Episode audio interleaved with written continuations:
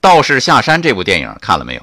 有一个镜头，小道士王宝强说：“不知道生身父母是谁，从小就被放在道观外面，幸亏师傅收养了我。”药店掌柜范伟说：“那是你生身父母遇到难处了。”哎，这种思考的方式就很高能量。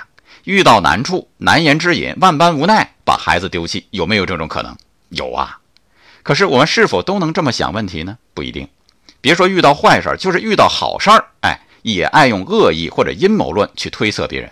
以至于处处留心，严加防范，就怕被人算计。白隐禅师是日本一位生活纯净的修行者啊，很多人认为他是可敬的圣者啊。可是有一年，寺庙附近一家人找上门来了，非说白隐和他们女儿私通，还把一个婴儿抛给了他。你这个假和尚，竟做出如此禽兽不如的事儿啊！这是你儿子，拿去吧。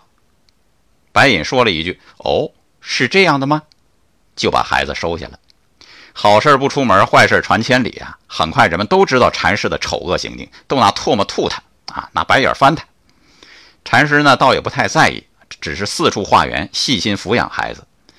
一年以后，那家人又找上门来了。原来，女孩没结婚就怀了卖鱼郎的孩子，情急之下就说孩子的生身父亲是白隐。但是终于经受不住内心的煎熬，人都有良心呢，说出真相。一家人羞愧难当，上门道歉，要接回孩子。白隐还是只说了一句：“哦，是这样的吗？”就把孩子还给了他们。苏轼在《留侯论》里说了这样一句话：“啊，天下有大勇者，猝然临之而不惊，无故加之而不怒，此其所挟持者甚大，而其志甚远也。”什么意思？天下真正具有豪杰气概的人，遇到突发的情形毫不惊慌，当无原因受到别人侮辱时也不愤怒。什么缘故？哎，就是因为他们胸怀极大的抱负，志向非常高。其实啊，还有一个原因，哎，就是今天我们说到的善良。我以恶意推测世界，这世界自然就是无望的世界，险恶的江湖。我以善意对待世界，这个世界就是一片温情的土地，善意的人间呢。